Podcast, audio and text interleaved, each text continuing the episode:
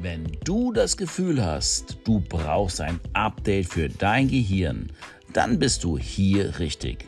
Mein Name ist Sascha Becker und ich bin ausgebildeter Hypnosecoach. Hypnose ist in vielen Bereichen bereits wissenschaftlich auch in Deutschland anerkannt. Viele Therapeuten und Ärzte nutzen die Hypnose in ihren Therapieplänen, um Verhaltensänderungen herbeizuführen. Das können sein, zum Beispiel negative Glaubenssätze aufzulösen, Leistung zu steigern oder bestimmte Ziele zu erreichen. Die Hypnose an sich wird sehr oft angewandt, auch bei Burnout-Prophylaxe, Stressreduzierung, Entspannung, das Selbstwertgefühl steigern, Schlafproblem, Gewicht verlieren, Rauchen abgewöhnen, Lampenfieber, Flugangst und so weiter und so weiter. Also, change your mind, change your life.